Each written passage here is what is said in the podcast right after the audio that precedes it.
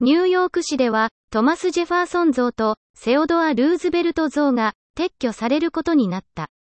アメリカ自然史博物館の前に80年以上設置されてきたルーズベルト第26代大統領の像はノースダコダ州へと移設される。移設作業は秋のうちに開始する予定だという。セオドア・ルーズベルト大統領図書館財団は19日の声明でニューヨーク市と設置の見直しや長期的な貸し出しについて合意に至ったと発表した。像はニューヨーク州知事を務め、大統領となったルーズベルトの死後、州による記念施設の建設事業の一環として、1940年に完成した。設置目的について、自然主義者で、自然史に関する書物を残したルーズベルト氏を称えるとともに、博物館の創設に寄与した、ルーズベルト家との歴史的関係を示すものとされてきた。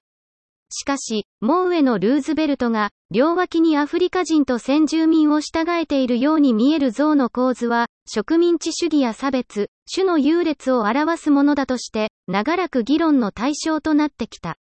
2017年に起きたシャーロッツビル事件や、昨年、黒人男性のジョージ・フロイド氏が警察官に殺害されたことをきっかけに、差別や奴隷制を象徴する像を取り除くよう求める声が高まり、今年6月に自然史博物館は、像を撤去すると発表していた。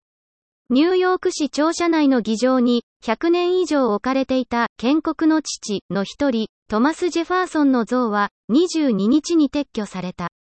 市は今後、ニューヨーク最古の美術館、ニューヨーク歴史協会に長期間貸与するとしている。像は1833年にニューヨークの市庁舎に寄贈された。1915年から議場に設置されている。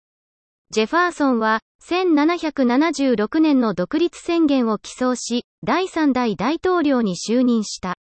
600人以上の奴隷を所有し、そのうちの1人、サリー・ヘミングスと6人の子供を設けている。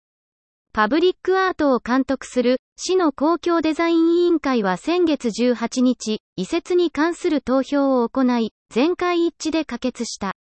ニューヨークポスト氏は、同委員会が公聴会を開かず、撤去に関する投票を実施しようとしたほか、メディアに知らせず、像の撤去を試みたと報じた。